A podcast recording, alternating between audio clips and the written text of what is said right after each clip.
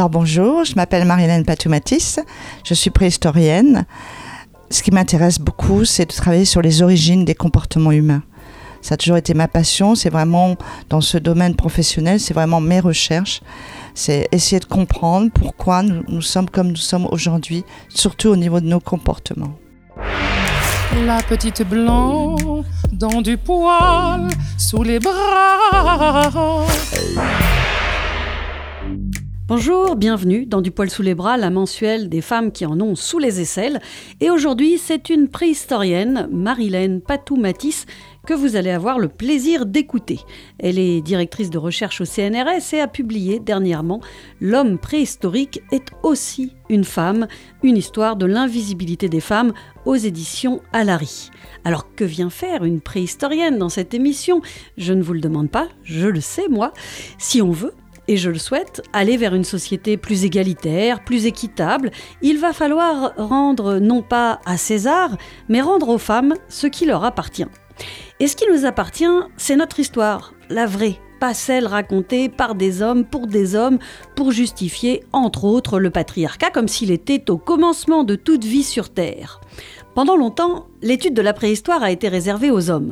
Du coup, comme par hasard, la préhistoire était pensée avec le même biais sexiste et viriliste que celui de notre époque moderne. Si on trouvait un squelette entouré d'objets précieux, c'était forcément un homme. Pensez-vous, ce n'était pas imaginable qu'il en soit autrement pour les préhistoriens. Heureusement, les femmes ont pu un jour devenir elles aussi préhistoriennes. Et aidées par les techniques scientifiques modernes, l'analyse de l'ADN par exemple, elles ont déconstruit petit à petit le mythe de l'homme préhistorique censé être aussi macho qu'aujourd'hui. Si rien ne conforte l'idée qu'au paléolithique les femmes étaient supérieures aux hommes, rien ne conforte non plus l'idée qu'elles étaient inférieures. Avec Marilène Patou-Matisse, on va essayer de jeter un regard objectif sur ce qu'il se passait il y a 500 000 ans.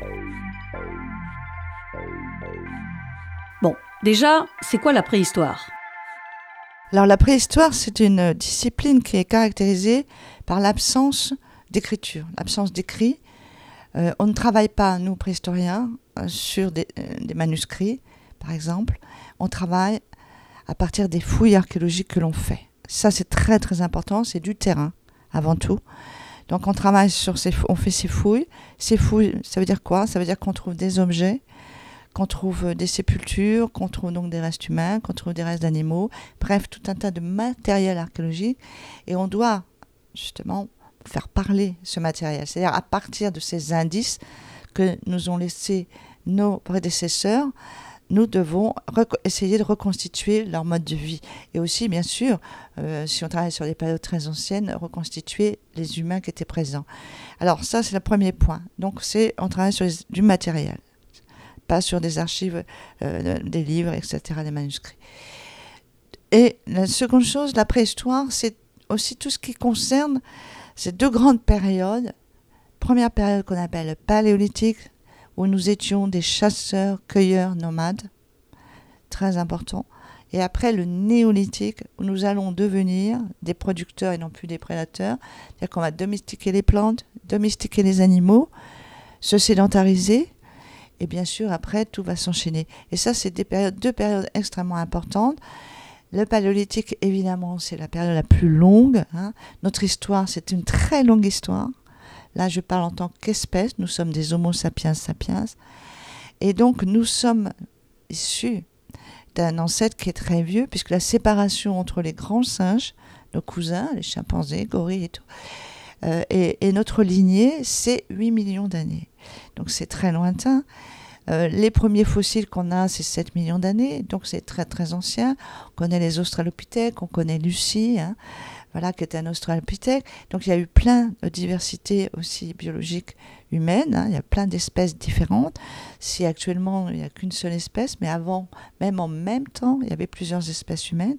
Donc vous voyez, c'est une très longue histoire qui va se passer là aussi pendant très longtemps en Afrique. Alors qu'on fait beaucoup de fouilles sur d'autres continents, mais ça reste quelque chose qui se vérifie encore. C'est vraiment les plus anciens ancêtres que l'on a, très très lointains, sont tous en Afrique. Et après, donc, on, essaie de voir cette évolution, comment ça s'est transformé. Évidemment, nous sommes des évolutionnistes, nous ne sommes pas des créationnistes. Donc, il y a l'espèce humaine a évolué, hein, s'est transformée comme les animaux.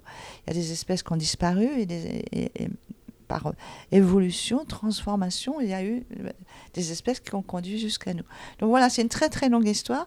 Et, là, la période sur laquelle je travaille qui m'intéresse plus, le plus, c'est la période où on a des documents donc on peut faire des fouilles où on trouve tous ces vestiges, les outils taillés, les ossements d'animaux pour montrer le gibier, etc., les, restes humains bien sûr, enfin tout ce qu'on peut euh, étudier sur un chantier de fouilles, sur les sites archéologiques pour étudier les comportements. Et là, c'est vrai que je me suis euh, focalisée sur une période très intéressante parce que c'est un humain qui est proche de nous mais différent, qui est euh, la période des Néandertaliens. Alors, ces Néandertaliens, pour les situer, donc c'est en, Europe, on va dire entre 350 000 et, 30 000 euh, ans. Et ils vont côtoyer d'ailleurs nos ancêtres directs, les Cro-Magnons, les, sapiens en Europe. Ils vont être ensemble sur ce continent pendant à peu près 10-12 000 ans. Donc ça, c'est intéressant aussi de, voir euh, sur un même territoire deux espèces humaines. Et donc ça, c'est vraiment les périodes qui m'intéressent là, plus récentes, on va dire à partir de 500 000 ans. Euh, pour vraiment essayer de comprendre les comportements, parce qu'il faut qu'on ait quand même du matériel. Et plus on va dans le temps, plus c'est vieux, plus on, moins il y a de matériel. Donc c'est pour ça que c'est quand, on va discuter sur les comportements et tout, on est plutôt dans cette période, ce que moi je trouve relativement récente, c'est-à-dire entre 350 et, et euh, jusqu'à euh, au néolithique, on, on en parlera aussi jusqu'à 10-12 000 ans. Une histoire très ancienne, très longue, mais une discipline qui à l'inverse est très jeune. Exactement, ce qui est intéressant justement aussi, c'est de voir la construction de la préhistoire, c'est-à-dire l'histoire de la préhistoire. Euh, donc cette discipline, c'est, elle est jeune, et euh, c'est le paradoxe. Et elle, euh, on va dire vraiment qu'elle prend corps, on peut dire au début du 19e, ça commence, mais elle prend corps en tant que discipline au milieu du 19e siècle, vers à peu près 1860. Et c'est important de connaître ce contexte de l'apparition de cette discipline, parce que non seulement c'est au 19e siècle, mais c'est aussi en, Europe occidentale. C'est-à-dire que euh, c'est au départ, c'est la France, l'Espagne, euh, l'Angleterre, euh, l'Italie, donc voilà, et la Belgique. Donc c'est vraiment très limité à l'Europe occidentale. Et les premiers préhistoriens, donc évidemment, dans ce contexte, vont être que des hommes, et aussi des hommes occidentaux. Et ça, c'est important. Et troisième point important aussi, c'est issu d'un milieu quand même relativement aisé. Euh, par exemple, ce sont des instituteurs, parce qu'il n'y a pas de profession hein, à ces périodes-là. Donc, ils ont une profession. Donc, c'est instituteurs, c'est médecins, euh, voilà, c'est un peu les bourgeois, et surtout, il y a même beaucoup d'abbés. Donc, euh, voilà. Alors qu'on est en pleine discussion, justement, parce qu'au XIXe siècle, c'est là où, va prendre corps euh, l'évolution, puisque, enfin la théorie de l'évolution, puisque nous avons les publications de Charles Darwin qui sont en 1859. Et pour nous, ce qui nous intéresse, c'est 1870, sa publication où il va dire que les grands singes et nous, on a un ancêtre commun. Il n'a jamais dit nous descendons d'un singe. C'est les caricaturistes qui dit ça. Non, il a dit on a un ancêtre commun, ce qui s'est vérifié. Et donc ça, c'est intéressant parce que c'est à la fois un grand modernisme, un grand changement, parce qu'avant, on pensait qu'il n'y avait pas de transformation des espèces, pas que l'homme. On n'avait pas. Dieu avait créé le monde, etc., en sept jours, etc. Et donc, euh, tout était vu avec un, regard de créationniste. Et là, bien sûr, ça a tout bouleversé. Et donc, on, est dans ce changement très important, mais aussi, quelque part, euh, c'est une période où, au niveau de l'histoire, on est en plein euh, colonisation, la colonisation, c'est très important. et, euh, il va y avoir, pour un peu justifier cette colonisation, le fait de dire on amène le progrès à tous ces peuples qu'on va coloniser, il va y avoir quelque chose qui va être terrible, qu'on va retrouver en préhistoire, c'est euh, le, racialisme. C'est-à-dire qu'on va faire, à cette époque-là, les anthropologues vont faire des mesures, notamment, ça va beaucoup être appuyé sur les mesures anthropométriques, ils vont mesurer les plein, plein, plein de crânes, plein de gens, etc., vivants, hein, de tous les continents. Et ils vont faire une classification en races. Et non seulement cette classification, à la limite, pourquoi pas Ça ne gêne pas. Voilà. On est blanc, on n'est pas noir. Et alors? Mais malheureusement, et c'est ça qui est terrifiant, parce que ça il y a encore beaucoup, beaucoup de conséquences, et vont les hiérarchiser. C'est-à-dire que c'est là où on va faire les inférieurs supérieurs. Et on va faire la même chose avec les, humains préhistoriques. C'est-à-dire qu'on va les classer. On va dire euh, Néandertal est inférieur à Sapiens, à Cro-Magnon. Après, on va avoir les. Alors, d'un seul coup, heureusement, Néandertal va remonter d'un cran. Et c'est en travaillant sur ça que je me suis aperçue que dans chacune des catégories, dans chacun des textes, il y avait une autre infériorisation, c'était l'infériorisation des femmes. C'est-à-dire que dans la catégorie des inférieurs des inférieurs, il y en a une qui s'appelle comme ça, vous imaginez, inférieur, non, inférieur, les, inférieurs, les Bushmen du Calari, les Indiens d'Amazonie, etc. Eh bien, les femmes étaient inférieures aux hommes, dans chacune des catégories. Et là, ça m'a énormément frappé. Et c'est pour ça que je me suis mis à réfléchir sur justement les femmes, la perception des femmes, et notamment la perception des femmes et la vision des femmes préhistoriques. Savoir s'il euh, y avait quelque chose qui était en rapport avec ce racialisme et cette infériorisation, cette classification hiérarchisante. Et, c'est pour ça que j'ai beaucoup réfléchi pour faire mon, dernier livre à partir de, de, cette réflexion. Et c'est terrifiant. Hein, c'est terrifiant. Heureusement, assez récemment, des femmes sont devenues préhistoriennes. Et ça a mis une grosse claque à pas mal de représentations de la préhistoire qui étaient biaisées par la vision qu'ont les hommes d'aujourd'hui, de leur époque.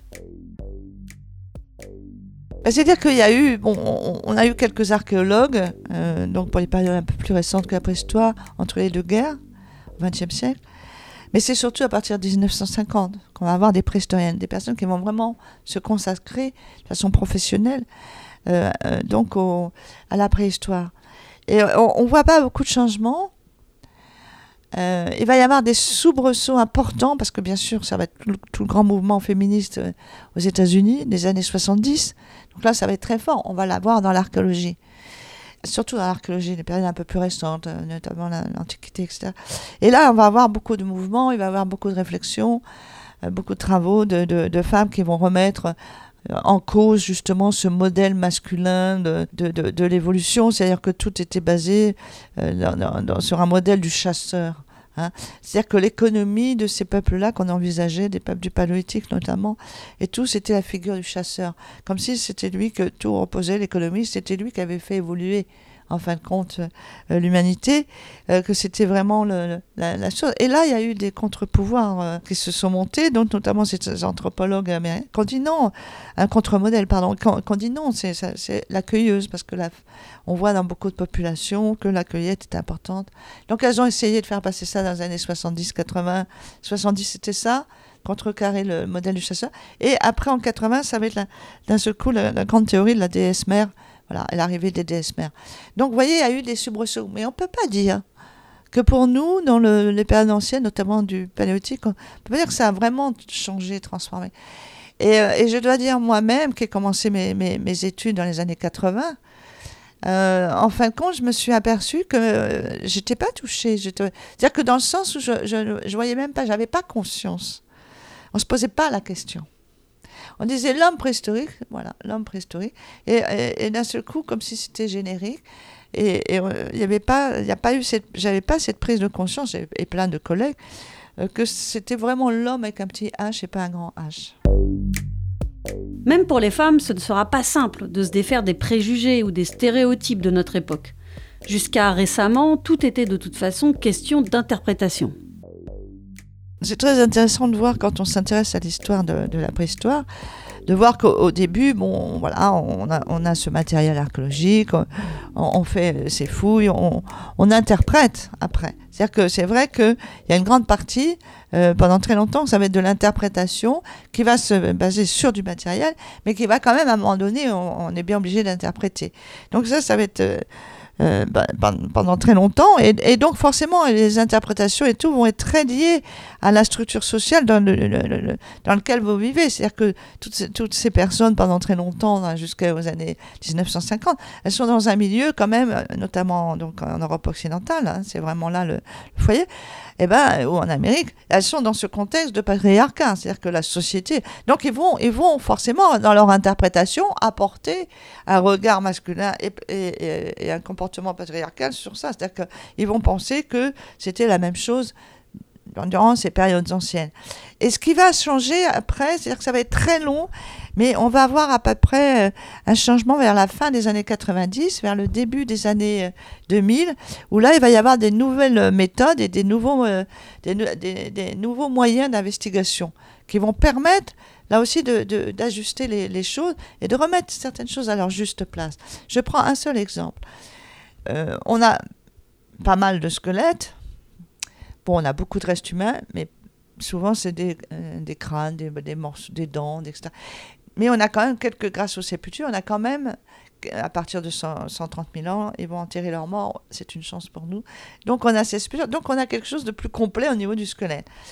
Euh, mais malgré ça, il y a quand même le temps, etc., qui fait que bah, ça s'altère, ça s'amime et tout.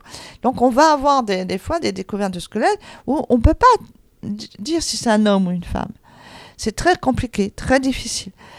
Et, en fin de compte, donc, on, a pendant très longtemps euh, eu ce, raisonnement qui est complètement euh, surprenant, euh, qui va s'appuyer sur des présupposés. Donc, on va présupposer que les femmes à cette époque-là étaient plus fragiles, moins robustes que les hommes. Donc, tous les squelettes robustes, on va les attribuer aux hommes. Et c'est 60, ça représente, les, squelettes euh, asexués représentaient 60%. Hein. parce qu'il y a vraiment, il y a que le bassin, le crâne, tout ça, c'est très difficile. C'est vraiment que sur le bassin, on peut être sûr, et encore pas pour les, espèces très anciennes, ça c'est encore plus difficile. Bref, donc on, a beaucoup de ce pourcentage. Et eh ben on disait, ah, il est robuste, donc ça. Et ou bien, autre chose aussi, sur un présupposé, le contexte. Dans, le contexte, si y a des armes de chasse, c'est un homme. Mais tout ça, on a montré que ce n'est pas forcément vrai. La preuve, on a fait après, grâce à aux nouvelles techniques dont, je vous parlais, notamment la possibilité de faire de l'ADN ancien, on a constaté que certains squelettes très robustes qui étaient mis dans les hommes, ben, c'était des femmes. Donc, l'homme de menton, par exemple, est devenu la dame du Cavillon. Donc, c'est un Gravétien, c'est un Sapiens, à peu près de, de 24 000 ans. Ben voilà, et c'est transformé. Parce que là, on a eu l'ADN, et ça trompe pas, surtout l'ADN nucléaire, sur les chromosomes. Hein, voilà. Donc, c'est, euh, si, on a quelque chose qui montre que c'est XX, c'est XX. Hein, on peut pas dire, voilà, c'est une femme. Hein. Et donc, ça, ça a complètement changé les choses. Et, euh, donc, on, a quelque chose de, de, plus sûr, on a augmenté aussi ce pourcentage, et on a dit donc qu'en fin de compte, ce présupposé que les femmes étaient beaucoup moins robustes, moins musclées, etc., que les hommes à ces périodes-là, n'étaient pas fondées dans toutes ces sociétés. Qu'il y avait des sociétés où, les femmes préhistoriques étaient extrêmement robustes qu'elles étaient, euh, voilà, ce qu'on peut appeler maintenant des sportives de chez nous, hein, euh, des, voilà, des champions d'aviron, etc. Donc, euh, le fait de dire elles étaient fragiles, donc, parce que voilà comment les interprétations venaient, elles sont fragiles, donc elles ne peuvent pas faire certaines activités, vous comprenez les petites choses fragiles, ne peuvent pas faire de la chasse, ne peuvent pas faire tout ça. Donc, c'est ça les conséquences. C'est-à-dire que, voilà, c'est comme quand avant, ils disaient pourquoi on disait les femmes étaient inférieures au 19e siècle, parce qu'on faisait des mesures sur les crânes, et qu'en majorité, le crâne féminin était inférieur au crâne au niveau des mesures au crâne euh, donc euh, masculin, mais ça n'a pas de sens. On sait très bien que c'est pas ça pour le cerveau. Ce qui compte, c'est les circonvolutions, les synapses, etc. Donc ça n'a rien à voir avec la taille. Sinon, Descartes, alors, voilà, il serait pas un génie hein, parce qu'il a un petit cerveau. Donc euh, voilà. Donc tout ça était basé sur ça. Et d'un seul coup, grâce à ces nouvelles méthodes, on est plus sûr de nous, on peut dire, bah là, voilà, ça c'est intéressant, parce qu'en en fin de compte, cette femme-là, on voit aussi euh, les musculatures puissantes, donc rien l'empêche euh, l'empêchait, pour, je pense aux néandertaliennes, euh, qu'elle qu'elle participait à la chasse, qu'elle chassait, qu'elle faisait des travaux difficiles. Donc ça, c'était des éléments importants. La petite blanc dans du poil sous les bras. Les hommes, notamment, et même les hommes soi-disant illustres, ont vraiment raconté n'importe quoi ces siècles passés. Alors peut-on désormais avoir des certitudes? Je pense qu'il faut faire toujours très attention. C'est aux choses qu'on dit ou qu'on a dit pendant très longtemps, euh, notamment euh, en préhistoire, qu'il y avait une division sexuelle des tâches, que les femmes étaient à la cueillette et qu'elles s'occupaient des enfants, qu'elles n'allaient pas à la chasse, qu'elles taillaient pas les outils, qu'elle peignait pas dans les grottes. Et moi-même, euh, pendant très longtemps, on disait, on acceptait ça comme ça.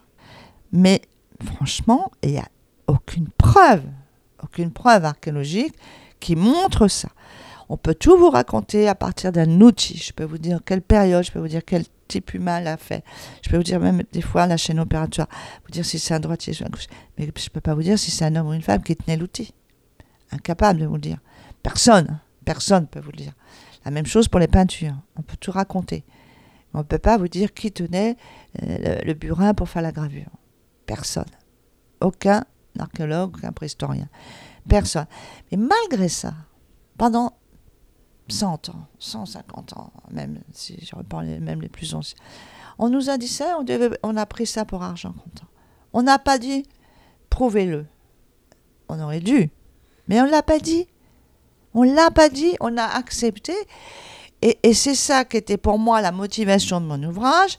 C'était pas de dire que les femmes ont tout fait, c'était simplement de, de dire attention, nous avons accepté sans preuve ces présupposés, qui sont des présupposés. Donc déjà de pointer ça, dire attention, donc je pense qu'il faut faire très attention, ces périodes sont très lointaines, euh, il y a même des espèces humaines, c'est même pas la nôtre, donc pourquoi vouloir, faire quelque chose qui existe, enfin calquer notre système social, par exemple, ou patriarcal, sur ces sociétés-là, alors qu'elles sont tellement lointaines, tellement différentes, on le voit par la façon de vivre et tout. Et, donc c'était vraiment ça la, la première chose. Parce que ils nous disent, oui, mais prouve-moi que c'est une femme, mais toi, prouve-moi que c'est un homme qui l'a fait. Tu peux pas. Donc, nous, enfin, je dis nous parce que je suis pas toute seule quand même, mais c'est qu'on dit attention, quand on ne sait pas, c'est homme ou femme. Voilà, c'est simplement ça que je demande. Et la deuxième chose, la deuxième chose importante, la préhistoire, ça n'existe pas. Ce sont des sociétés préhistoriques. Les sociétés préhistoriques que, euh, en France, il y a 400 000 ans, en Ukraine, il y a 24 000 ans, mais ça n'a rien à voir. Ça n'a rien à voir. Pourquoi voulez-vous essentialiser, euh, généraliser? Dans certaines sociétés, je pense que, comme on voit après ben, dans l'histoire, qu'il y avait des sociétés où les femmes avaient sûrement plein d'activités dites masculines. Dans d'autres sociétés, euh, c'était peut-être dans des, activités dites féminines, etc. C'est divers, c'est varié. Donc arrêtons de vouloir aussi essentialiser pas dire les femmes préhistoriques faisaient ci ou ne faisaient pas ça. Elles étaient toutes à la cueillette. Ah bon? Mais pourquoi? Donc ça, c'est très important parce que c'est une faute méthodologique aussi. Et le, troisième point qui est important pour ça, c'est de dire aussi pourquoi? Alors là, on n'est plus au 19e, on n'est plus dans cette société, on essaie de s'en détacher, à vouloir euh, vraiment, bien qu'on pourra en reparler, ces sociétés patriarcales. Mais là, dans les années, à partir des années 60, ils se sont basés sur quoi? Les, préhistoriens, pour aussi maintenir ça. se sont basés sur les peuples chasseurs-cueilleurs qui restaient. Les derniers peuples, les aborigènes d'Australie, les Saints les Indiens d'Amazonie, etc. Ils ont été regardés, ils ont dit, ah ben voilà, les ethnologues euh, du 19e et puis au début 20e, ils nous ont raconté ça, ils ont vu des choses. Et il y a une division sexuelle du travail chez beaucoup. Mais pas sur tous, mais ça, ils oublient de dire.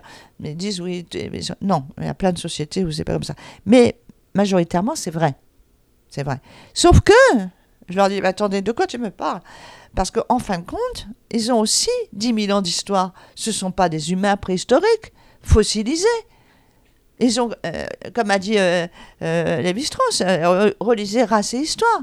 Je veux dire, ils ont une, histoire, ils sont entrés dans l'histoire, ils sont pas là. Je veux dire, moi j'ai la chance de vivre chez les Saints du Calari pendant trois mois. ils voyaient passer les avions. Hein. Ils, ont, euh, ils étaient tout seuls en Afrique australe, puis d'un seul coup, ils ont vu arriver les Bantous, après, ils ont vu arriver les Blancs, etc. Ils sont pas. Euh, donc, tout ça a modifié, on voit bien. Ils, peignaient, ils faisaient des trucs magnifiques. Maintenant, ils peignent plus, etc. Enfin, au cours de l'histoire, maintenant, même au début des périodes historiques.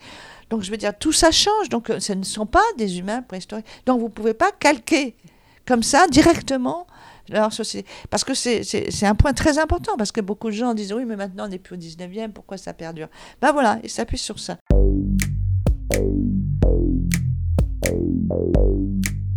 Alors, donc souvent, euh, quand un journaliste me, posait cette question, mais oui, mais alors prouver, mais je dis, mais attendez, déjà, je, répète ça, parce que mince, vous me dites, parce que moi, je suis une femme et je propose autre chose, vous me dites, prouvez-le. Ah, mais je alors, déjà, remettons les choses. Et après, si on veut être dans, dans, dans le domaine scientifique, c'est vrai que c'est important. C'est important parce que maintenant, si on a pris conscience de ça, Euh, parce que si, vous n'avez pas conscience que ça peut exister, vous n'avez pas cherché. Hein. On, cherche, voilà, on va trouver que ce qu'on cherche. Donc, il faut essayer de dire comment je peux faire, quels sont les moyens. Et eh bien déjà, voilà, on a maintenant des nouvelles méthodes. Je prends la méthode, on en a parlé, de l'ADN ancien. Et ça, c'est irréfutable. Euh, L'ADN, le nucléaire, c'est irréfutable. Quand c'est une femme, c'est une femme. Quand c'est un homme, c'est un homme. On ne peut pas se tromper sur ça. Et donc là, ça, donne quand même quelque chose d'important. Donc euh, voilà, on peut, est robuste, euh, le squelette est robuste, il est robuste, mais ah mais c'est une femme, bah oui, mais il est robuste et c'est une femme, bah, c'est comme ça. Et on peut peut pas contrecarrer ça. Donc c'est vrai que ça, c'est des choses importantes. Mais aussi, ce ce qui est important de voir, c'est que malgré ça, malgré des données irréfutables. Par exemple, la biogéochimie aussi, des études bon, dans le collagène, dans les os et tout. On, on va savoir ce que vous mangez. Bon, moi, j'ai beaucoup travaillé sur l'alimentation et tout. Je vois aucune différence entre les hommes et les femmes. C'est la même alimentation. Par contre, vers, la, le, néolithique, vers la fin notamment du néolithique, et après, et même dans les périodes historiques, il y aura une différence dans l'alimentation des femmes. Donc le statut est plus, le même. Là, le statut est le même, on ne voit pas de différence. Donc euh, dans ces sociétés-là, euh, on ne donnait pas moins de protéines aux femmes. Euh, donc, comment on va le faire après dans... Voilà, on disait toujours donner plus de viande aux garçons, ça, a été jusque chez nous. Hein. Donc, et là, c'est quand même des choses qui, mettent des choses en avant. Donc, c'est important. Mais malgré ça, malgré ça, c'est vrai qu'il y a toujours des, certains qui vont discuter. Là, il y a Randall Haas qui a trouvé au Pérou, et après, il a analysé d'autres sites d'ailleurs, un site où il a trouvé une, une, chasseresse. Hein, 9000 ans, parce que là, c'est encore des chasseurs-cueilleurs dans ces régions-là.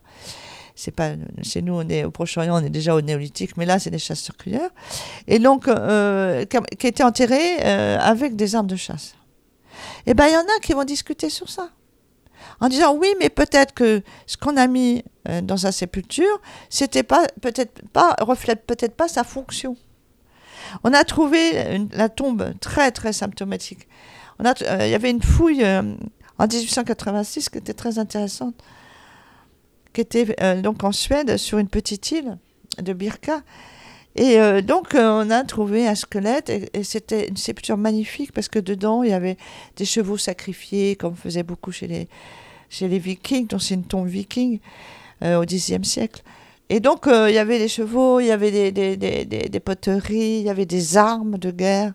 Et il y avait un jeu de guerre, comme une espèce de jeu de go. Mais... Bref, il y avait des jeux, des choses. Et, c'est devenu l'archétype du grand chef guerrier viking masculin. Alors que le squelette, au niveau bassin et tout était assez endommagé. Bon, mais bref, comme il y avait tout ça, ça ne pouvait être qu'un homme, ça ne pouvait être qu'un grand chef viking. Et c'est devenu l'archétype du chef viking, du grand viking guerrier. Et dans les années 2000-2010, euh, euh, euh, on a eu des, des, travaux qui ont montré avec l'ADN justement que c'était une, une, guerrière. Et bien là aussi, oui, mais on l'a peut-être habillée, parée, et mis des, objets qui ne sont, qui reflètent pas sa fonction quand elle était vivante. Mais, c'est fou, mais c'est fou, parce que quand, quand c'est un homme, on ne dit pas ça. Et parce que là, c'est une femme, on va se, poser cette question. Mais je trouve que c'est d'une mauvaise foi. Terrible, terrible. On disait, pour je ne sais pas quelle raison, que les femmes n'allaient pas dans les grottes, à l'intérieur. Puisque, bon, l'homme des cavernes, les, humains des cavernes, tout ça, ça n'a pas de sens. Ils vivent à, l'entrée, dans les abris, en plein air et tout. Mais, mais par contre, pour aller peindre, etc., c'est souvent à l'intérieur. Donc. Euh, alors on disait non, non, elles sont en devant, etc., dans euh, la, partie euh, de l'entrée de la grotte et tout, mais elles ne s'aventurent pas. Alors là, me demandez pas pourquoi on disait ça, je ne sais pas. Alors qu'on voit, il y a beaucoup de femmes qui font la spéléo, hein, mais enfin bon, faut pas chercher. C'était comme ça, une lubie. Non, les femmes se pénètrent pas, enfin font des Bon, why, why not, mais bon, c'est comme ça. Et, euh, maintenant, il y a eu une étude aussi qui a montré, d'après les, les, les proportions de mains, euh, des indices qui ont montré qu'il y avait des mains, parce qu'il y a beaucoup de mains sur les parents. Alors, c'est des mains négatives, c'est-à-dire c'est un système de pochoir, vous mettez votre main, vous crachez le pigment, vous l'enlevez. Et donc, il y en a pas mal euh, dans les grottes, et ils ont fait des analyses, ils ont montré que certaines étaient masculines, mais certaines étaient féminines. Donc, elles allaient au fin fond des grottes. Mais même là, ah oui, mais peut-être les indices utilisés sont pas bons. On remet en question ça. Alors, je vois pas pourquoi, mais c'est comme ça. Et là, pareil, même ceux qui admettent que c'est possible, il y a le cheval, il y a la main féminine, il y a le cheval qui est à côté, comme à Pêche-Merle par exemple, dans le Lot. Si vous proposez que peut-être, parce que vous êtes modeste, vous dites pourquoi pas, c'est possible que ce cheval ait été fait par une femme. Ah non, mais pourquoi non? Aucune motivation. Donc c'est terrible, parce que c'est vrai que même si on, amène des preuves, je pense qu'il y aura toujours la mauvaise foi. Mais moi, ce qui m'agace vraiment, et je suis polie, mais vraiment, c'est que on doit accepter, nous, tous ces sans preuves. C'est terrible. Dur, dur pour les hommes d'accepter la réalité de la préhistoire. Dur de se dire que l'ordre patriarcal n'est peut-être pas naturel, que les femmes ont peut-être même été un jour l'égal des hommes ça pique. Des résistances sont à l'œuvre pour préserver l'image d'un homme préhistorique forcément violent et justifier ainsi la culture de la guerre et la culture du viol, très présente dans notre société. Il y a deux bastions masculins, c'est la chasse et la guerre. Donc là, c'est toujours très très difficile de faire accepter qu'il y avait des femmes qui chassaient, mais qui chassaient, là je parle en amenant pour l'économie, hein, je parle pas de faire la petite chasse, euh, parce qu'il y a toujours eu des femmes qui ont chassé à travers l'histoire. Et puis euh, des guerrières, ça, ça a toujours été. Alors qu'on sait, les Amazones, maintenant, moi j'ai plein de collègues en Ukraine qui travaillent sur les tombes sites, il y a énormément de tombes de guerriers sites qui sont des guerrières. Hein. Alors là, je veux dire, ça, fait, ça se discute même plus. Hein. Donc euh, vraiment, ça existe. Et puis chez les Celtes, les, les femmes sans enfants, euh, quand il y avait des, des, guerres, des conflits importants, elles allaient à la guerre. Donc euh, on connaît. Puis dans d'autres euh, régions du monde, moi je vous parle surtout de l'Occident, c'est ce que je connais. Et donc vraiment, c'est les deux bastions. Et c'est vrai que c'est sur ça que c'est-à-dire que, à la limite, là, je crois qu'on va peut-être arriver, parce que, bon, surtout qu'en plus, ils sont pris au pied, parce qu'il y a beaucoup de femmes, notamment des aborigènes d'Australie, qui, peignent sur les parois, donc ils sont chamans, qui peignent. Donc, vous voyez, y même là, ils sont pris à leur propre jeu. Et, et je pense que c'est une question qui est en lien. Moi, j'ai pas beaucoup travaillé ce sujet. Moi, je suis préhistorienne, donc je n'ai pas fait d'archéologie du genre. Moi, je fais pas du tout ça. Euh, mais euh, je pense que ça, c'est des, des, des, bastions tellement, voilà, ça, remet en cause la virilité. C'est une question de virilité. Voilà. C'est un prolongement du sexe, tout le monde le sait, l'arme. Bon, enfin, on va pas faire la psychologie de bazar, mais c'est un peu ça. Et le côté patriarcal, moi, ce qui m'a frappé, c'est que j'ai même été attaquée euh, par des femmes. Par des femmes, parce que là, je dis, moi, je ne suis pas convaincue que le patriarcat a toujours existé. Moi, vraiment, il n'y a rien qui le montre. Peut-être oui, peut-être dans certaines sociétés, mais peut-être dans d'autres sociétés. Il y avait des sociétés, euh, beaucoup de sociétés peut-être plutôt matrilinéaires, euh, voilà. Euh, et donc, vous ne pouvez pas. Matriarcat, je suis pas sûre. La domination de la femme, dominer l'homme, on n'a pas non plus de preuves du tout. Mais matrilinéaire, par contre, ça va de sens. Alors, la différence, si vous voulez, entre matriarcat et matrilinéaire, on, a inventé ce terme de matriarcat en versus du patriarcat. Patriarcat a un sens un sens même juridique. C'est inscrit dans le code romain et c'est inscrit dans le code de Napoléon que la femme est mineure, qu'elle dépend de son père, de son mari, de son fils si le père, si le mari meurt. Bon, donc c'est écrit, c'est voilà, c'est ça la société patriarcale. C'est l'homme qui décide, voilà. C'est pour ça qu'on a attendu très longtemps avant d'avoir un carnet de chèques, etc., de pouvoir sortir. Donc ça, c'est une réalité, même juridique. Et donc, on a fait une espèce de, matriarcat comme ça, le versus, en disant il y avait cette domination. Et ça, on a zéro preuve, on n'a vraiment aucune preuve. Par contre, il y a eu énormément, il y a quelques sociétés matriarcales, paraît-il, mais quand même très peu. Par contre, il y a eu, il y a eu beaucoup dans l'histoire de sociétés matrilinéaires. C'est-à-dire que, si vous voulez, tout se transmet par les femmes, le nom, euh, les biens, euh, les savoirs, les savoir-faire et tout, euh, ce qui est en lien avec évidemment la certitude que l'enfant vient bien de la mère. Voilà, c'est sûr. Hein, le père, pendant très longtemps, on n'est pas sûr. Hein. voilà. La mère, on est toujours sûr. Hein. On voit très bien que le bébé, d'où il sort. Le père, euh, la notion du père, on pourrait en parler longtemps, c'est quand même très compliqué. Et sûrement plus tardif, c'est sûrement pas dans ces sociétés. Donc, euh, c'est intéressant de, de, voir que, justement, sur ça, quand je dis ça, quand je dis que pas, je suis pas sûr du tout, je pense qu'il y avait pas mal de sociétés matrilinéaires et tout, et je suis même attaquée par, par, par des, des femmes pour elle, il y a toujours eu la, dominance, la domination pardon, la femme par l'homme. Toujours. Je veux dire, elle rejoint en cela Simone de Beauvoir, Françoise Héritier, euh, qui, elle, de tout le temps, il y a eu cette domination. Et moi, je ne suis pas convaincue Parce que rien ne le prouve, là aussi. On, pense que, on croit que, on voit que, parce que c'est la majorité actuellement. C'est actuellement, il y a une domination de, la femme par l'homme dans tout, sur tous les continents, dans tout. Euh, oui, euh, mais et, alors, euh, ben, évidemment, mais, c'est pas pour ça que dans, avant c'était ça. il n'y a pas de preuve.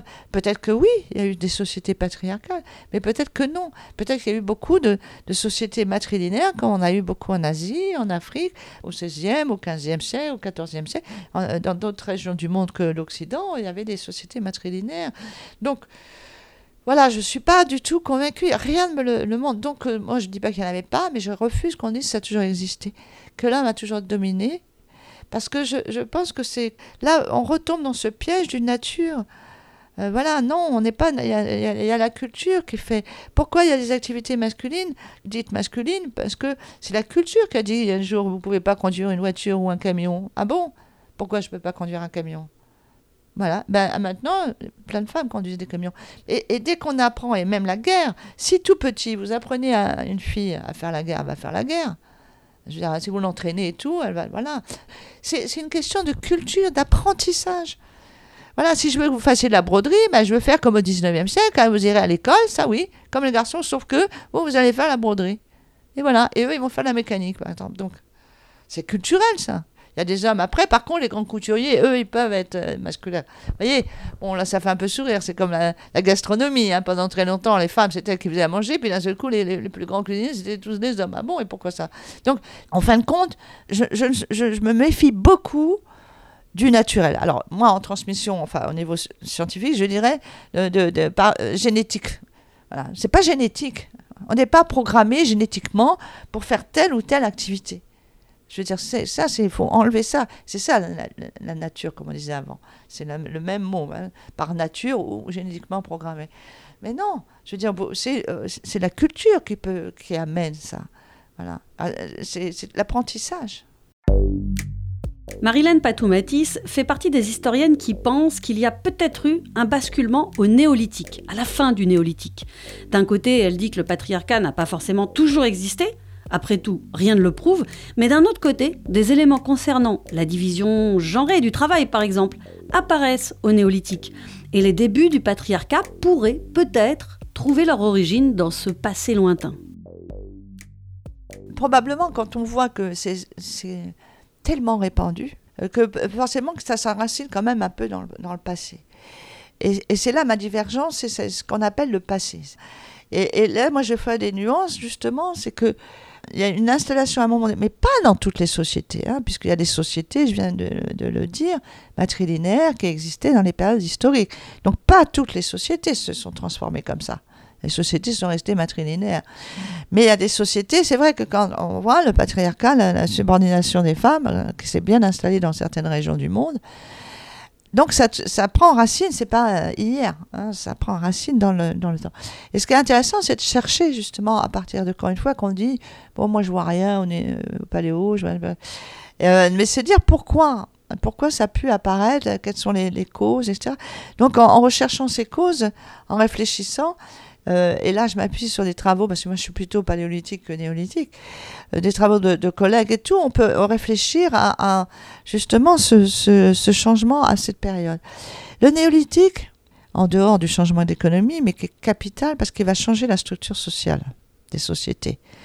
C'est-à-dire que la fin, du, néolithique, on voit, il y a des, périodes glaciaires. Là, on va rester en Europe pour que ça soit plus clair. Euh, et, et au Proche-Orient. Et donc là, on a des alternances de glaciation, d'interglaciation. Donc il y a des périodes très froides et tout. Et, voilà. et, donc, on va voir à la fin de cette période, on va dire à peu près vers 14-15 000 ans, un commencement de réchauffement climatique. Et on voit ce, changement climatique qui va être aussi associé à un changement dans les sociétés, c'est-à-dire qu'on va avoir une sédentarisation qui va s'installer. Et là, on voit se développer très rapidement la domestication des plantes et des animaux. Ça, c'est très très important. Donc, l'élevage et l'agriculture qui va apparaître au Proche-Orient et ils vont venir en Europe. Vers 9000 ans, ils vont venir en Europe, ils vont coloniser à plusieurs fois. Ils vont venir, ils vont amener leurs chèvres, leurs moutons, les graines et tout. Et donc petit à petit, les chasseurs vont se mettre si j'ose dire, à l'élevage et, les femmes qui étaient à la cueillette, si je caricature, vont se mettre à l'agriculture. Enfin bref, on a un changement. Mais tout ça va entraîner un changement de société. C'est parce qu'on le voit à travers, là aussi, le matériel. On va voir apparaître des sépultures riches, des sépultures pauvres. On va voir apparaître dans l'art les conflits. On va voir des archers, parce que la grande période de l'apparition de l'art, du développement. On va voir des archers qui se font face, qu'on voit jamais dans l'art pariétal paléolithique. On voit pas de scènes de, guerre et de conflits. Et donc, on, voit, euh, on voit ça apparaître, on voit des grandes figures, euh, voilà. Bref, on voit que se met en place une élite, une hiérarchisation des sociétés beaucoup plus marquée. Là, il y a un changement de, vraiment dans la société. Et, là, il y a vraiment une, division, à mon avis, sociale avant d'être peut-être euh, sexuée. C'est-à-dire que là, on va voir, même dans l'étude des squelettes, on va avoir des squelettes qui ont beaucoup travaillé, si j'ose dire, de leur vivant, les individus, et des squelettes où c'était mieux. Hein. Donc, euh, on va voir arriver même les esclaves vers 4500 ans. on les voit sacrifiés dans une tombe, etc. Bref, on a des tas d'éléments qui montrent qu'il y a un changement très important, surtout vers la fin du néolithique, vers à peu près 5000 euh, ans, à partir de 5000 ans, 4500 ans, ça s'installe. Et ce qui est très intéressant, c'est qu'on on voit apparaître donc ces castes. Et ces castes, notamment la caste des guerriers, pour ça qu'on a des esclaves. Parce qu'à un moment donné, là, le stockage alimentaire, qui n'existe pas euh, au paléolithique, va faire qu'il va y avoir des biens pour la première fois, un nomade a très peu de biens. Il a que ce qu'il peut transporter, il il n'a pas beaucoup de biens. Et là, on va avoir des silos, on va avoir des réserves. Pour la première fois, il va y avoir un surplus alimentaire. Euh, on va avoir du gros stockage, donc qui vont devenir à un moment donné des biens de commerce. Et donc, là, évidemment, euh, les champs, et ça, il faut de la main-d'œuvre. À un moment donné, les villages ne suffisent pas. Il faut sûrement demander aux, euh, voisins qui sont un peu plus loin. au départ, il y a des échanges, mais à un moment donné, ben, donc on voit apparaître les conflits, probablement pour avoir des esclaves, hein, des prisonniers de guerre pour travailler dans les champs, etc. Et comme, comme a dit Rousseau, eh ben, à un moment donné, il y en a un qui va dire à qui appartient le champ. Hein. La notion de propriété. Elle va s'inscrire sûrement dans cette période-là. Et alors là, euh, donc il faut protéger ça, donc on a la case des guerriers. Et alors l'hypothèse qui est avancée, c'est que euh, les femmes, elles sont très très liées à l'agriculture. On le voit bien, elles ont sur les traces qu'elles ont sur leur squelette montrent qu'elles sont très dans les activités parce que euh, très rapidement, on, a des, des micro-traumatismes sur les os qui permettent de mettre en évidence les gestes répétitifs que vous faites. C'est pour ça qu'on a beaucoup travaillé, enfin mes collègues qui ont travaillé sur ça, sur les sportifs et tout, ils ont des petits traumas sur les os. On sait ça, ça, ça veut dire telle chose. Par exemple, ça veut dire qu'elle tirait beaucoup, elle lançait un javelot, par exemple, beaucoup, etc. Ou de l'aviron, enfin bref. Et on, voit comme ça les, activités. Et là, on voit qu'elles sont très liées à l'agriculture du labourage jusqu'à broyer les grains avec des grosses meules, hein, les meules néolithiques, les pilons néolithiques. Donc elles sont d'abord très très robustes. Alors là, on a des femmes d'une robustesse totale. Et elles sont très liées à ça, et quand même aux enfants, parce qu'on voit une augmentation démographique énorme. La sédentarisation va faire exploser la démographie locale. Donc elles vont avoir plus d'enfants, et elles vont avoir aussi ce travail, elles vont être très liées à l'agriculture. Là, je parle en Occident. Donc, elles sont très prises par ça. Elles vont probablement laisser tout ce qui est protection et tout aux hommes. Je veux dire, parce que de fait, on ne peut pas tout faire, elles peuvent pas tout faire. Et donc, ils vont vraiment s'inscrire dans ça. Donc euh, les, garçons vont sûrement commencer dans l'apprentissage à être euh, vraiment euh, des guerriers, etc. donc il va y avoir vraiment quelque chose qui va être important dans la division du travail. Autre phénomène aussi intéressant, probablement à ce moment-là, c'est qu'on s'interroge, et on n'a pas la réponse, hein. on s'interroge sur à partir de quand les hommes prennent conscience qu'ils participent à la reproduction. Parce que les seules choses qu'ils voient dans les grottes, dans les abris et tout ça, c'est que le bébé sort du ventre de la mère.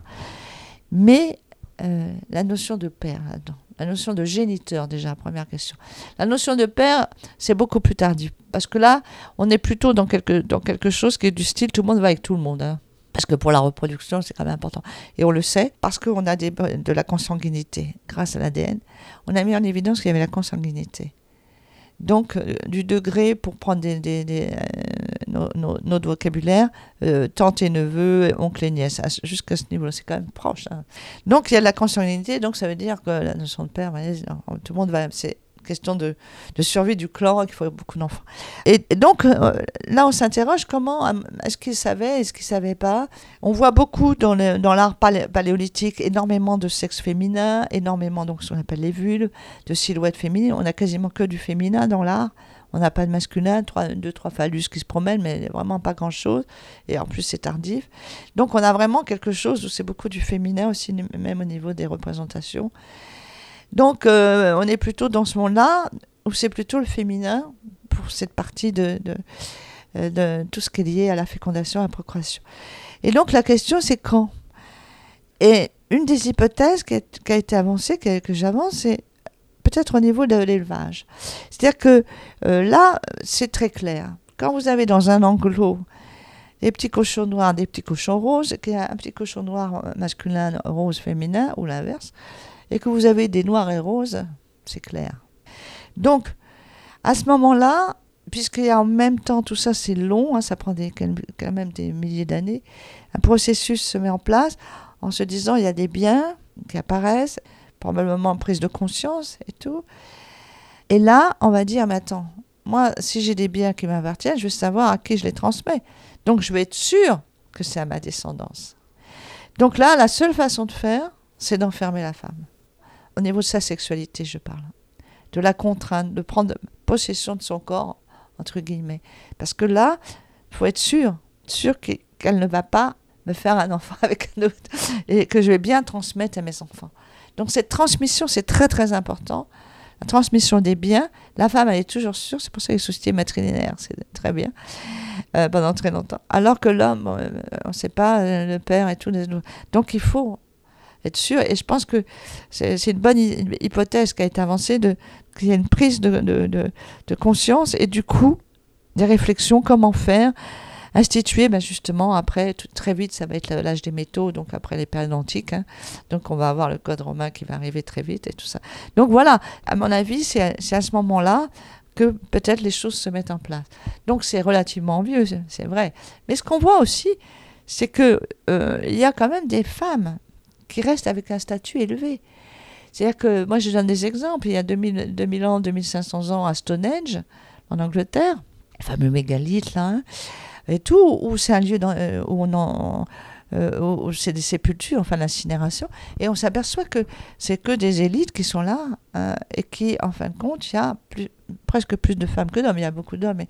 Donc voilà, les statues élevées, elles font partie, les femmes font partie des élites.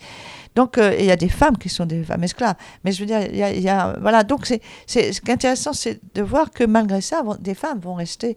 Il y en a qui sont ce que j'appelle les sépultures en apparat. Elles sont des femmes en apparat, des grandes. euh, donc il y a quand même des femmes qui vont pas. C'est pas toutes les femmes non plus. Il y a quand même, euh, ça dépend un peu de la société, ce qui va un peu perdurer. Mais en tout cas, c'est l'hypothèse, c'est à partir de cette période que les choses peut-être euh, vont se dégrader pour, euh, pour, les, pour les femmes. Et ça va s'accentuer avec le métal. Ça, c'est quelque chose de très intéressant. C'est qu'on a vraiment l'impression, là, qu'avec l'arrivée du métal, on a l'arrivée du masculin très fort. C'est quelque chose qui, qui est intéressant et, qui aura toute cette notion du forgeron, après, même dans beaucoup de, so- de sociétés, l'importance du feu, de, du fer, enfin, etc., lié au masculin. Et ça, c'est très, très, très fort parce que là, vraiment, euh, c'est les guerriers, on voit arriver tous les guerriers. Quoi. Les Vénus, les déesses féminines sont remplacées par les dieux masculins. Vous l'avez compris, l'homme préhistorique est aussi une femme. C'est une invitation à repenser la place des femmes dans l'évolution humaine. L'objectif du, livre, c'était surtout pour moi de ramener un petit peu de, comment dire, pas du doute, mais, de, ramener euh, quelque chose du questionnement, de l'ordre du questionnement. C'est de, dire, mais attendez, attendez, est-ce que c'est vrai ce qu'on nous a dit? Est-ce que tout ça est justifié? Faisons un peu le ménage et voyons ce qui est prouvé, ce qui n'est pas prouvé. Euh, parce que ça va loin. Parce qu'on va se dire, oui, mais que ça peut faire la préhistoire. Non, non, non, non, non. Parce que euh, ce que je souhaite montrer, c'est que notre histoire, l'histoire de l'évolution humaine, culturelle, s'entend, est importante. Elle a été faite par des hommes et des femmes. C'est-à-dire que si on dit qu'elles n'ont pas participé à l'évolution, qu'elles ne sont pas créatives, c'est ce qu'on nous disait dans les discours médicaux. La femme n'est pas créative au sens invention. hein. Donc, elle n'a pas pu inventer les outils. Donc, euh, et c'est ça qui me, que je souhaiterais, c'est simplement susciter ce questionnement cette remise en question. Et je suis très fière, très contente quand, quand on, on me rapporte des, anecdotes de visites dans des grottes où il où, euh, y a quelqu'un qui dit euh, euh, à la personne qui fait la visite, au guide, qui lui dit Mais vous dites des hommes, des hommes ont pas, mais est-ce qu'il n'y avait pas des femmes? Et, et Claude répond ben, On dit que c'est plutôt des hommes. Il dit Mais vous dites n'importe quoi parce que vous ne pouvez pas le prouver. Ben voilà. Et, et je pense que c'est ça qui est important qu'on arrête de, de, prendre pour argent comptant, pour preuve, des choses qui ne sont pas prouvées. Voilà, déjà si on a fait ce cheminement, vous savez, j'ai beaucoup travaillé sur Néandertal pour montrer que Néandertal, il est différent de nous. Mais il n'est pas inférieur et il n'est pas supérieur. Je déteste cette hiérarchisation. On s'en fiche. Il est différent. Il a fait des tas de choses extraordinaires. On le prenait pour un crétin, un singe. Pas du tout. Il a fait des tas de choses. Et il est différent de nous quand même parce qu'il est lointain. Et c'est ça qui est passionnant. C'est la différence. Mais ne pas hiérarchiser. On ne doit pas, enfin, pour moi, ça n'a pas de sens. Euh, tout le monde veut toujours, est-ce que c'est mieux, moins bien, supérieur, enfin. Je crois que c'est ça qu'il faut casser. Et casser le fait de penser que c'est uniforme. Ce sont des sociétés, des milliers de sociétés préhistoriques, sur des centaines de milliers d'années. Qu'est-ce que vous allez faire? Un truc, euh, un archétype de la femme préhistorique. Ça n'a pas de sens. On nous dit le patriarcat a toujours existé. Ben prouvez-le. Ben non, on peut pas, vous ne pouvez pas. C'est difficile, hein parce que voilà, c'est peut-être pas certain du tout. C'est pour ça que j'ai fait ce chapitre aussi euh, sur euh, les, les, les, éternels rebelles et combattantes, parce qu'il y a toujours eu, les femmes ne sont pas des victimes. À travers l'histoire, on les a gommées, mais il y en a eu plein, plein, plein. C'est le, le 19e siècle a passé un grand coup de gomme. Hein. Mais il y a eu plein de femmes qui ont fait plein de choses à toutes les époques. Donc il faut remettre toutes ces visibilités. La petite blanc dans du poil sous les bras. Il nous reste un peu de temps pour la question sur les poils? Oui Non? Allez, rapidement. Ah, bah, la question des poils, pour moi, c'est pas vraiment un problème parce que j'ai la chance de, de, faire partie de ces personnes qui ont, très peu de poils. Bon, à part bon, les, cheveux longs, voilà, j'ai eu très très longtemps les cheveux très très très longs. Mais sinon, je, voilà, je suis quelqu'un qui n'a pas beaucoup de, de, de problèmes de poils. Donc c'est vrai, c'est pas une question que je me suis posée. Mais par contre, elle est venue avec ma fille parce que ma fille est, très très brune, parce que son père est très très brun. Et elle, par contre, elle a beaucoup de poils et pour elle, c'est horrible faut les enlever, ses legs, etc. Un rapport au poil qui est, terrifiant. Il faut toujours qu'elle s'épile partout. Donc j'essaie de lui dire que non, il y a peut-être une autre vision à avoir et que voilà. Mais c'est vrai que malheureusement, ça c'est une question de, de science. Hein. Quand on commençait à épiler beaucoup, à raser beaucoup, surtout, voilà, on fait vite, des fois elle rase. Là, euh, c'est vrai que ça repousse très vite, ça repousse dru, c'est pas très beau. Mais c'est dommage qu'elle ait commencé comme ça. Mais elle faisait vraiment pour elle, c'est répulsif. À retenir de cette émission, entre autres, le patriarcat n'est pas une fatalité. L'homme préhistorique du paléolithique avait l'air d'être même moins macho que celui d'aujourd'hui. Allez, du poil sous les bras, ça continue le mois prochain avec une nouvelle invitée. Puis d'ici là, ben, retrouvez toutes les émissions passées sur vos radios FM et puis en podcast, bien sûr.